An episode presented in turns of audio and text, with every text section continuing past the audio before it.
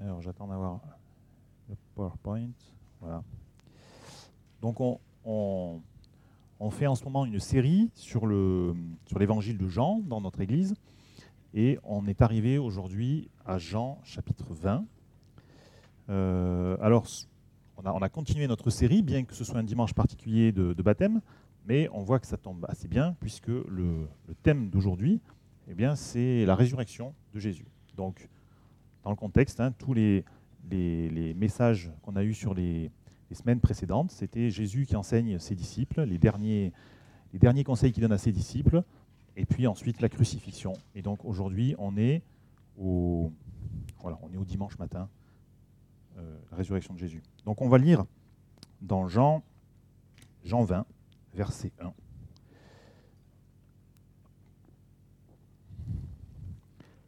Le dimanche, Marie de Magdala se rendit au tombeau de bon matin, alors qu'il faisait encore sombre, et elle vit que la pierre avait été enlevée de l'entrée du tombeau. Elle courut trouver Simon-Pierre et l'autre disciple que Jésus aimait et leur dit Ils ont enlevé le Seigneur du tombeau et nous ne savons pas où ils l'ont mis. Pierre et l'autre disciple sortirent donc et allèrent au tombeau. Ils couraient tous les deux ensemble, mais l'autre disciple courut plus vite que Pierre et arriva le premier au tombeau. Il se pencha et vit les bandelettes posées par terre. Cependant, il n'entra pas. Simon-Pierre qui le suivait arriva et entra dans le tombeau il vit les bandelettes posées par terre. Le linge qu'on avait mis sur la tête de Jésus n'était pas avec les bandes, mais enroulé dans un endroit à part. Alors l'autre disciple, qui était arrivé le premier, entra aussi, il vit et il crut. En effet, il n'avait pas compris que d'après l'Écriture, Jésus... Oula, on a un souci. Alors attendez, hop. Non, c'est bon hein. Ok. Il n'avait pas encore compris que d'après l'Écriture, Jésus devait ressusciter. Donc, ensuite, les disciples repartirent chez eux. Cependant, Marie se tenait dehors près du tombeau et pleurait. Tout en pleurant, elle se pencha pour regarder dans le tombeau, et elle vit deux anges habillés de blanc, assis à la place où avait été couché le corps de Jésus, l'un à la tête et l'autre aux pieds. Ils lui dirent Femme, pourquoi pleures-tu? Elle leur répondit Parce qu'ils ont enlevé mon Seigneur, et je ne sais, pas où on l'a mis. En disant cela, elle se retourna et vit Jésus debout, mais elle ne savait pas que c'était lui. Jésus lui dit, Femme, pourquoi pleures-tu? Qui cherches-tu? Pensant que c'était le jardinier, elle lui dit, Seigneur, si c'est toi qui l'as emporté, dis-moi où tu l'as mis et j'irai le prendre. Jésus lui dit, Marie. Elle se retourna et lui dit en hébreu, Rabouni, c'est-à-dire maître. Jésus lui dit, Ne me retiens pas, car je ne suis pas encore monté vers mon Père, mais va trouver mes frères et dis-leur que je monte vers mon Père et votre Père, vers mon Dieu et votre Dieu. Marie de Magdala alla annoncer aux disciples qu'elle avait vu le Seigneur et qu'il lui avait dit cela. Voilà. Dans un premier temps, on va, on va s'arrêter sur ce, cette première partie du chapitre. Donc on voit que le, le thème principal de ce texte tourne autour de la résurrection de Jésus et il y a des rencontres. Euh, là, on a vu Pierre, Jean, Marie, Jésus, et on verra dans la suite du passage qu'il y aura d'autres rencontres avec les autres disciples. Alors je vous propose un, plan pour euh, étudier ce passage ce matin. Donc dans un premier temps, je vous propose qu'on qu fasse un, petit récap de, de, la chronologie des événements. Ça vaut le coup parce que les, dans les, ce, ce, ce, passage est rapporté dans les quatre évangiles, mais les quatre évangélistes n'ont pas donné tous les mêmes détails. Donc on va remettre un petit peu dans l'ordre les, événements. Et puis ensuite, on parlera donc de ces fameuses rencontres qui ont lieu. Et puis on reviendra quand même sur des, caractéristiques euh, de, la résurrection de Jésus, ce qu'on qu en sait, et puis on pourra évidemment faire le lien avec le, le baptême.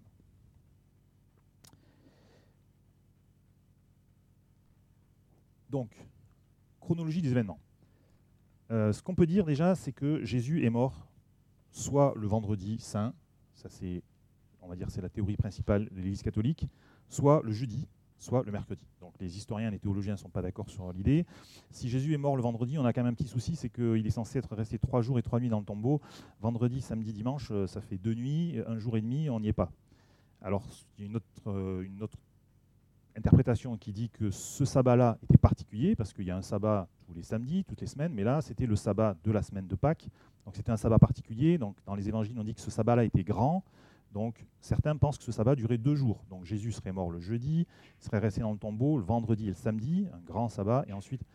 Il y a une autre, euh, encore une autre euh, interprétation qui dit que en fait il y, avait un, il y aurait eu un sabbat le jeudi, un sabbat particulier, ensuite un repos le vendredi et un deuxième sabbat le samedi. Donc Jésus serait peut-être mort le mercredi et serait resté dans le tombeau jeudi, vendredi, samedi, ressuscité dans la nuit du samedi à dimanche. Alors, donc Jésus est resté trois jours et trois nuits dans le tombeau. Ensuite, donc dimanche matin, euh, des femmes se rendent au sépulcre de grand matin pour embaumer le corps de Jésus. Donc trois femmes sont mentionnées au moins. Donc Marie de Magdala, on va en parler. Marie, mère de Jacques et de Jose. Alors Jacques et Jose, c'est des frères de Jésus, hein, donc euh, c'était la, mère de Jésus. Et puis Salomé. Donc ces femmes ne sont pas encore arrivées sur place que la terre se met à trembler. Donc un ange euh, roule la pierre et s'assoit dessus. Donc Marie de Magdala et deux autres femmes du coup euh, constatent que la pierre a été roulée. Elle voit, deux anges. Donc Marie voit deux anges dans le, dans le, sépulcre, dans le sépulcre et elle court avertir, euh, elle repart pour avertir Pierre et Jean et les autres disciples. Donc les autres disciples ne la croient pas et Pierre et Jean se, déplacent. Les autres femmes partent aussi prévenir les disciples. Euh, les disciples ne les croient pas non plus. Donc Pierre et Jean reviennent en courant vers le tombeau, ils le trouvent vide, et ils repartent chez eux, sans faire plus de, plus de cas de ça. Euh, par contre, euh, Marie, elle revient sans courir, et elle pleure, et elle reste près du sépulcre. Et ensuite, donc, le Seigneur se révèle à Marie de Magdala.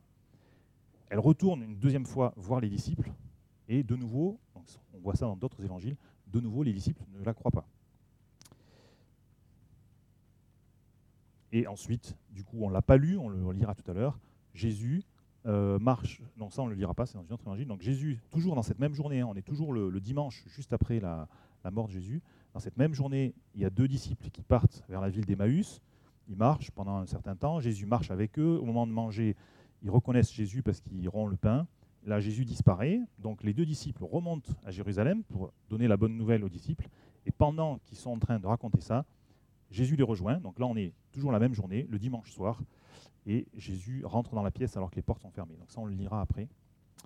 Euh, Thomas est absent, il ne croit pas non plus, puisqu'il n'a pas vu. Et puis le dimanche suivant, donc on fait un saut de sept jours, le dimanche suivant, Jésus rejoint à nouveau les dix disciples, plus Thomas. Donc 10 euh, plus 1, 11, et euh, Judas qui est mort. Donc voilà pour la partie chronologie. Maintenant, si on regarde un petit peu les différentes rencontres qu'on a dans ce, dans ce passage de Jean 20. Donc on peut parler un petit peu, donc la, la, particularité hein, de, ce passage, ça, tourne autour d'une série de rencontres et des gens qui croient et des gens qui ne croient pas. En gros, on a ces deux, thématiques dans le, passage. Alors on va voir un peu ces différents personnages, notamment Pierre et Jean. je ne sais pas si vous avez remarqué, mais Jean, il a réussi à caser deux fois qu'il courait plus vite que Pierre hein, dans le truc. C'est lui qui rédige l'évangile, il a dit qu'il était arrivé en premier. celui qui était arrivé en premier, il est rentré. Alors qu'est-ce qu'on peut dire de Pierre et Jean? On peut se souvenir que Pierre et Jean, ils avaient certainement une place particulière euh, une, dans le groupe de disciples, une, proximité particulière avec Jésus. On sait que quand Jésus est transfiguré sur la montagne, euh, il emmène avec lui Pierre et puis les deux frères, Jacques et Jean, les fils de Zébédée. Donc il y a déjà Pierre, et Jean qui sont là. Ensuite, quand Jésus va prier au jardin de Gethsemane, il s'éloigne du groupe de disciples. Il emmène avec lui de nouveau Pierre, Jacques et Jean. Ensuite, quand euh, quand Jésus est, jugé dans la cour du tribunal, on sait qu'il y a Pierre qui a suivi, mais Jean a suivi également. Donc il y a de nouveau ces deux disciples qui ont, une proximité particulière. Il se trouve que Pierre va, renier Jésus, mais ils, ont une, proximité, un lien particulier. Euh, Pierre particulièrement fougueux, et puis Jean qui se définit comme le disciple que Jésus aimait. Donc voilà, donc c'est pas forcément une surprise que sur les onze disciples qui reçoivent cette information, le corps de Jésus a disparu, on a vu des anges, euh, ben, il y en a neuf qui ne croient pas, semble-t-il, et puis il y en a deux, on ne sait pas exactement ce qu'ils croient, on ne sait pas s'ils viennent par curiosité, mais en tout cas, on voit Pierre et Jean qui viennent en courant. Donc s'ils courent, c'est qu'il y, a quand même une, vraie volonté de, comprendre ce qui se passe. Peut-être de la, curiosité, mais, la rencontre n'a pas lieu. Pour le coup, hein, j'ai dit qu'il y avait une série de rencontres. Là, la, rencontre entre Pierre et Jean et Jésus, elle n'a pas lieu. Ils viennent voir le tombeau est vide, ils repartent. Ils repartent chez eux. Alors on, peut trouver, pourrait trouver ça un peu surprenant. L'annonce qu'il leur est faite, elle est, juste extraordinaire. En plus, elle correspond à ce que, Jésus avait, leur avait annoncé. Mais bon, voilà, ils repartent chez eux. Alors on pourrait se dire qu'il ne s'est rien passé, c'est pas tout à fait vrai. Hein. Euh, on voit que quand même Jean précise à son propre sujet, l'autre disciple, celui qui courait le plus vite, euh, en est, qui est arrivé le premier au tombeau, il entra aussi dans le tombeau, il vit et il crut. Donc on peut comprendre que Jean a réellement cru à la résurrection de Jésus à ce moment-là. On ne sait pas exactement ce qu'il a compris du sens de, ce, cet événement, mais en tout cas, à ce moment-là, il, croit. Alors, ce qu'on peut noter, c'est qu'on ne voit pas chez eux euh, la tristesse qu'on va retrouver chez Marie de Magdala.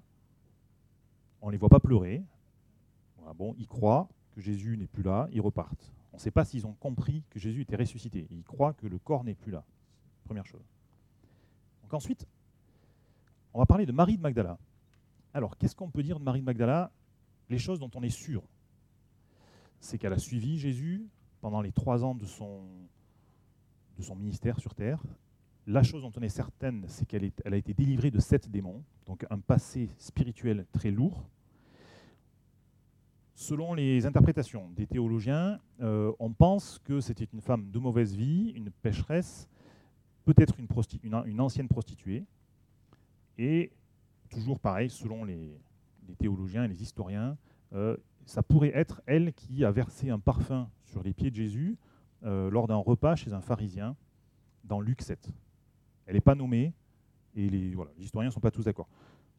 Donc, ce, qui est, certain, c'est qu'elle a un, attachement très fort à Jésus, euh, elle, a, un, historique, de, un passé très lourd, et Jésus l'a délivrée de choses qu'il a liées, notamment ses démons, peut-être même des péchés euh, lourds.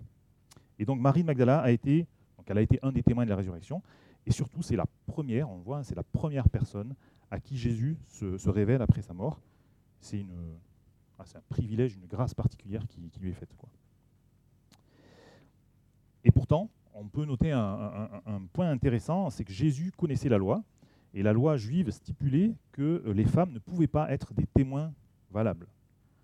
Et Jésus choisit justement de se, révéler à Marie, et par, l'intermédiaire des anges, il se révèle aussi aux autres femmes, pour euh, transmettre cette bonne nouvelle de, l'événement certainement l'événement le plus important de, l'histoire de l'humanité. Ce sont Marie, euh, la mère de Jésus, Salomé, d'autres femmes qui vont, rapporter en premier cet, événement. Donc, on peut, en, conclure, on peut comprendre que Jésus venait vraiment instaurer une nouvelle alliance avec les, les, hommes, les femmes, les femmes, les hommes de ce monde, ou une nouvelle alliance où le plus important, ben, ce n'est pas le, le, respect de, traditions, d'habitudes anciennes avec une hiérarchie des hommes, des femmes, des, riches, des pauvres, etc. Mais c'est vraiment, voilà, Jésus regarde au cœur. Jésus euh, est attaché il se, révèle à Marie, il sait qu'il y a de l'amour dans le cœur de, Marie. Donc si Marie pleure, c'est qu'il y a un immense amour pour Jésus. Et on, a inversé, du coup, j'ai parlé tout à l'heure de Luc 7. On n'est pas certain que la femme pécheresse avec le vase de parfum, on n'est pas certain que ce soit Marie de Magdala, c'est probable. Dans tous les cas, on peut dire que le message qui est transmis par ce verset, il est valable pour tous, pour nous aussi. C'est Jésus qui répond euh, lorsque les pharisiens, ou je ne me souviens plus si c'est le pharisien ou si c'est les disciples qui lui reprochent de, se laisser toucher par une femme pécheresse. Et Jésus répond c'est pourquoi je te donc d'abord il explique je suis rentré dans ta maison tu m'as pas donné d'eau tu m'as pour laver mes pieds etc et puis elle, elle en fait depuis que je suis arrivé elle a pas elle a essuyé euh, mes pieds avec ses cheveux avec ses larmes il lui dit, c'est pourquoi je te dis, ses nombreux péchés ont été pardonnés, puisqu'elle a beaucoup aimé. Celui à qui on pardonne peu aime peu. Marie, dans cet épisode, elle montre plus d'attachement à Jésus, finalement, que ses, propres disciples. Et on pourrait dire probablement parce qu'elle a le sentiment qu'il lui a énormément pardonné. Du coup, on peut retenir peut trois choses, peut-être qui nous, qui nous, concernent aujourd'hui en 2023 de, cet exemple de Marie. Euh, première chose, même si nous avons l'impression qu'on était plutôt des gens pas trop mal, Jésus a dû mourir pour nous arracher à Satan. Notre péché a coûté la vie à Jésus. Donc on n'était peut-être pas possédé par sept démons, mais l'état de notre cœur était suffisamment moche pour que euh, le Fils de Dieu, le seul juste, le seul homme juste que la terre ait porté, euh, doive mourir pour euh, nous racheter. Deuxième chose qu'on peut noter, Jésus dit à Marie, pourquoi pleures-tu? Il veut lui faire gentiment comprendre que ben, le plus important, ce n'était pas de retrouver ce corps qui n'était plus là, mais, mais de croire, parce qu'il les avait prévenus qu'il allait ressusciter. Le plus important, c'était de croire. Qui cherches-tu? Pourquoi pleures-tu? Et on vit peut-être des périodes, nous aussi, où on pleure, parce qu'on ne comprend pas la volonté de Jésus dans nos vies. Peut-être qu'il nous dit, ben, pourquoi pleures-tu? Et il nous demande simplement de croire, de croire les messages qui se trouvent dans la Bible. Et un dernier point. Euh, comme Marie, souvent, hein, on remarque que Dieu nous Jésus nous enseigne, nous révèle des vérités importantes dans des phases de souffrance. Donc n'ayons pas forcément euh, peur, honte euh, de l'appréhension pour ces phases de souffrance. Ce sont aussi des phases où on est peut-être arrêté dans nos projets. Ce sont aussi des, phases que, que Dieu utilise pour nous transmettre des messages particuliers. Donc je vous propose de reprendre maintenant la lecture du passage donc on reprend dans Jean 20, toujours au verset 19. Si tout va bien, on a le texte. Voilà. Donc on poursuit la journée du coup. Euh, donc la première partie de l'histoire se passe le matin, et puis maintenant on est le soir. Donc le soir de ce même dimanche, les portes de la maison où les disciples se trouvaient rassemblés étaient fermées, car ils avaient peur des chefs juifs. Jésus vint alors se présenter au milieu d'eux et leur dit Que la paix soit avec vous. Après avoir dit cela, il leur montra ses mains et son côté les disciples furent remplis de joie en voyant le Seigneur. Jésus leur dit de nouveau, Que la paix soit avec vous. Tout comme le Père m'a envoyé, moi aussi je vous envoie. Tout comme le Père m'a envoyé, moi aussi je vous envoie. Après ces paroles, il souffla sur eux et leur dit, Recevez le Saint-Esprit. Ceux à qui vous pardonnerez les péchés, ils leur seront pardonnés. Ceux à qui vous les retiendrez, ils leur seront retenus. Thomas, appelé Didyme, l'un des douze, n'était pas avec eux lorsque Jésus vint. Les autres disciples lui dirent donc, Nous avons vu le Seigneur. Il leur dit, Si je ne vois pas dans ses mains la marque des clous, si je n'y mets pas mon doigt, si je ne mets pas ma main dans son côté, je ne croirai pas. Huit jours après, les disciples de Jésus étaient de nouveau dans la maison, et Thomas se trouvait avec eux. Jésus vint alors que les portes étaient fermées, se tint au milieu d'eux et dit Que la paix soit avec vous. Puis il dit à Thomas, Avance ton doigt ici, regarde mes mains, avance aussi ta main, mets-la dans mon côté, ne sois pas incrédule, mais crois. Thomas lui répondit, Mon Seigneur et mon Dieu. Jésus lui dit, Parce que tu m'as vu, tu as cru. Heureux ceux qui n'ont pas vu et qui ont cru.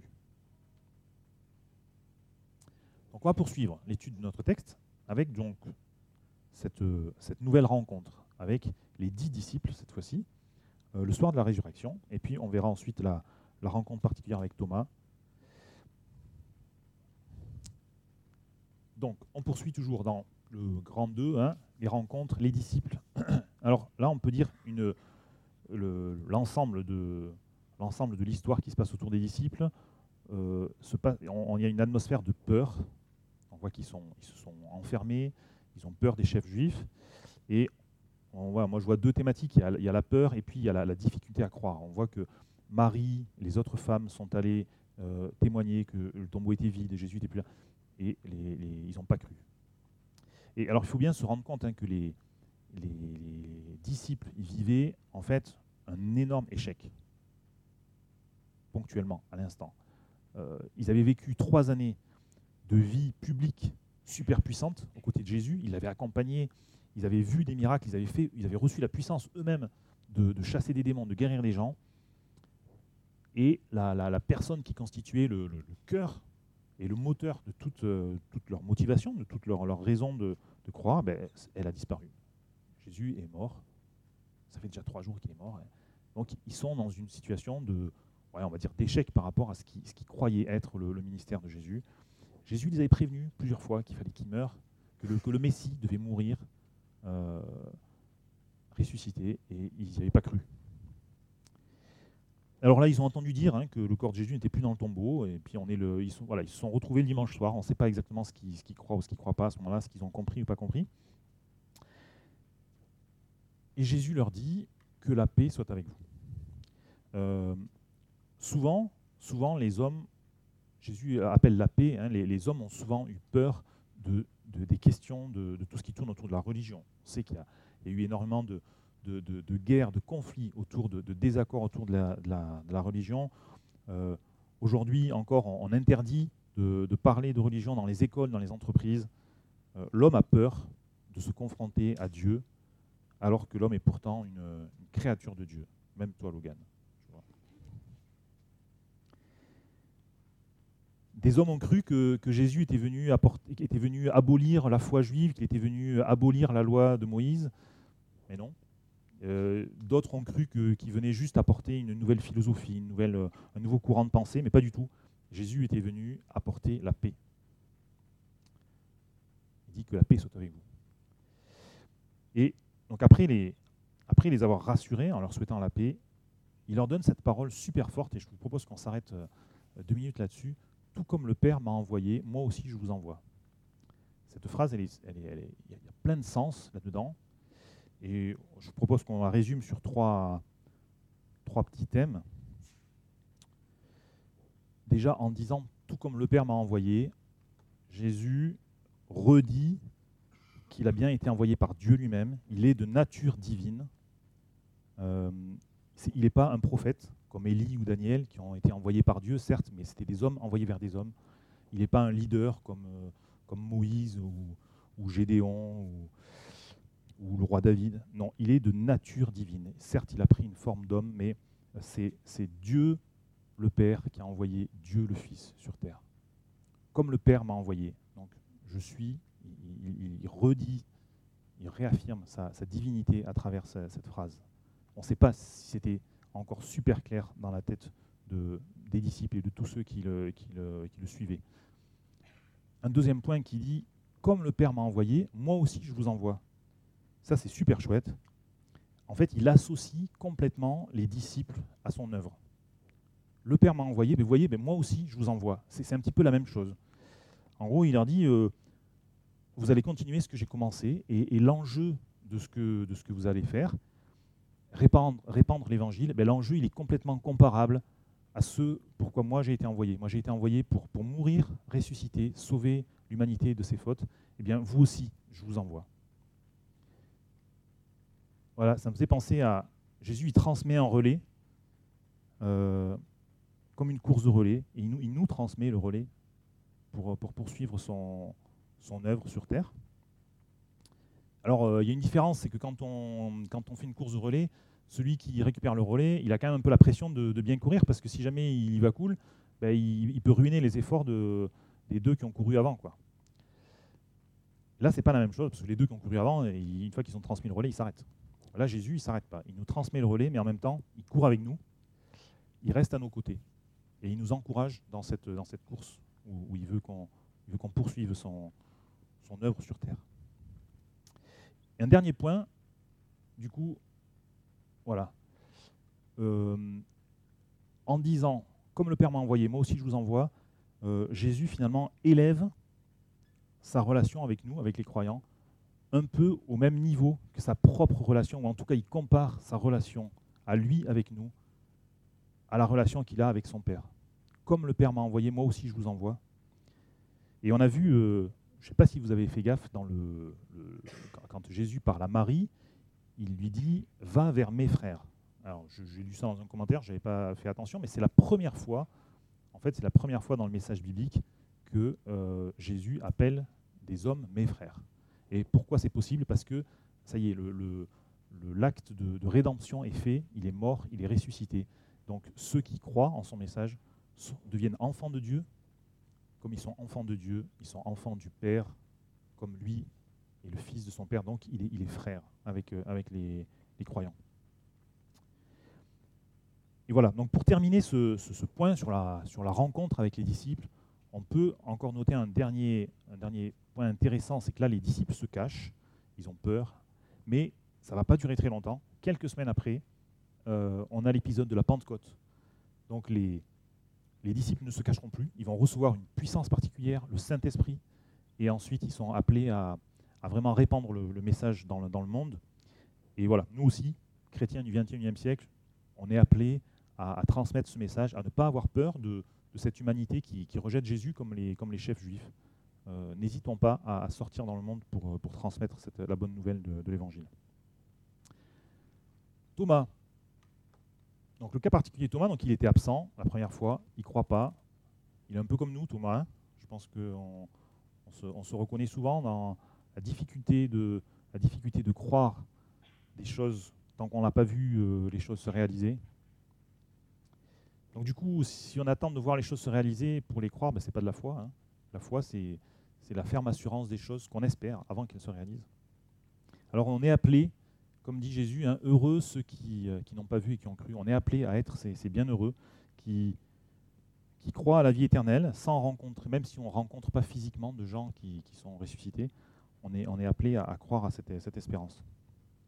Et, au quotidien, tout le message biblique nous encourage à, à, faire confiance à Jésus, même si nous ne voyons pas encore dans notre vie des, beaux projets qu'on espérait se réaliser.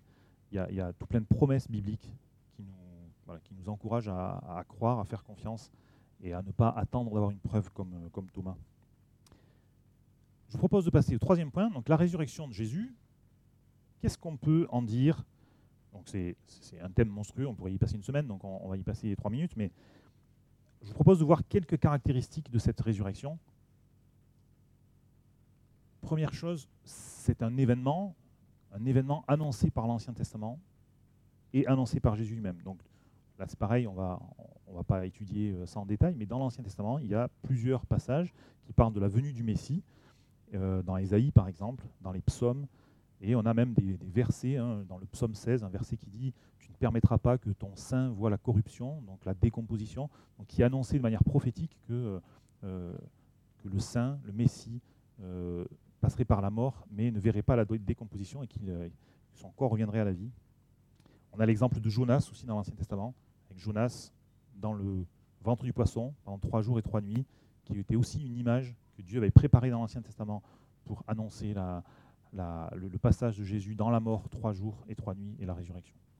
Et puis ensuite, on a Jésus qui, a prévenu plusieurs fois ses disciples euh, en utilisant euh, les, versets de l'Ancien Testament. Il leur avait expliqué que le Messie devait aller être rejeté, qu'il allait souffrir, qu'il allait mourir, ressusciter. Ça n'a pas été compris sur le coup, mais ils ont, comme Jésus l'avait dit, ils s'en sont souvenus ensuite, les, disciples. Euh, autre caractéristique de cet événement, un événement redouté par les Juifs, puis camouflé on, voit qu'aujourd'hui, les, grands dictateurs de ce monde n'hésitent pas à, tordre la, vérité sur les événements qui les gênent. Hein. on emprisonne les journalistes qui disent trop la vérité. Et là, on ne l'a pas lu parce que c'est dans d'autres dans d'autres évangiles qu'on a les détails, mais euh, les chefs juifs avaient très peur. Chefs juifs avaient très peur que les, que les disciples volent le corps de Jésus pour dire après, ben, voyez, il est ressuscité comme on avait dit. Donc ils ont fait mettre des gardes, euh, devant la porte du, tombeau. Et puis, ben, quand l'ange est arrivé avec le tremblement de terre qu'il a roulé la pierre, ben, les gardes, ils sont partis. ils sont arrivés tremblants de peur vers leur chef. Et quand ils ont dit ce qui s'était passé réellement, euh, eux, ils, avaient réellement vu les choses. On leur a dit non, non, non, vous allez dire que, vous êtes endormis, vous inquiétez pas, on leur a donné de l'argent. Et puis, euh, et, et, que le corps a été, pendant que vous dormiez, le corps a été volé par les disciples. Et c'est cette, voilà, une, propagande que, que M. Poutine ne, refuserait pas. et voilà. Donc les, les, dans le monde juif, c'est cette, euh, c'est cette euh, version qui, était restée, hein, que le corps avait été volé par les disciples. Ce qui permettait du coup d'en avoir aucune preuve de la résurrection de Jésus, sauf qu'il a quand même rencontré plein de monde après. Donc, un événement incompris par l'entourage de Jésus, je l'ai déjà dit plusieurs fois, je ne reviens pas dessus, le, vol de corps et le pillage de tombes était très fréquent à l'époque. Du coup, on voit que dans un premier temps, même Marie, hein, quand elle dit ils ont enlevé le corps, on ne sait pas où elle l'a mis, euh, je ne pense pas que Marie avait compris au début que Jésus était ressuscité. Elle pensait vraiment que le corps de Jésus avait été enlevé, elle voulait retrouver le corps de Jésus. Donc, alors que Jésus les avait prévenus. Donc voilà, c'était un événement. On pourrait dire, euh, c'est surprenant parce qu'ils avaient vu, ils avaient assisté à des vraies résurrections, les disciples, euh, mais les vraies résurrections, elles étaient toujours associées à la puissance de Jésus. là, Jésus lui-même est mort. Ils n'ont pas l'air de croire possible qu'il puisse ressusciter. Cette résurrection confirme euh, définitivement le caractère divin de Jésus. C'est la victoire de Dieu par son Fils sur Satan, victoire sur la mort. Nous, chrétiens, contrairement à d'autres religions, nous ne, on ne se recueille pas devant le tombeau de notre Dieu. Notre Sauveur est vivant. Et le plus important, euh, cet événement est un événement rédempteur qui donne vie à son épouse. Et on, peut refaire le parallèle, hein, vous connaissez sûrement cette image. Pour ceux qui ne la connaissent pas, je, reviens. Hein, dans, la Genèse, on a une, une, annonce, une préfiguration de la résurrection de Jésus avec la création de la femme. Vous savez, l'homme est plongé dans un profond sommeil par Dieu. Dieu prend une côte de l'homme et à partir de cette côte, il vient créer la femme et l'homme se réveille. Euh, Jésus est comme, un nouvel Adam qui est dans le sommeil de la mort.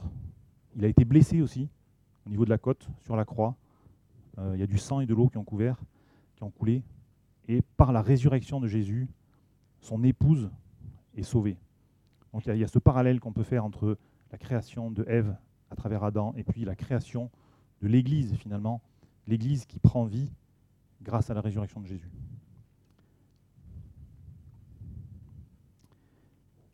Donc pour terminer, petite conclusion rapide. On a vu hein, que le, baptême, c'est une c'est en lien direct avec la résurrection de Jésus. La, personne qui passe par les eaux du baptême, elle, elle exprime son désir d'être associée à Christ dans, la mort, passée sous l'eau, et puis associée aussi à Christ dans la résurrection, quand elle sort de l'eau, comme une nouvelle personne. Hein, la Bible parle, nous sommes des nouvelles créatures, une nouvelle nature. Donc on va maintenant avoir ce, temps de baptême. Et donc on va inviter Monsieur Boris en premier à venir, euh, et on va appeler les enfants.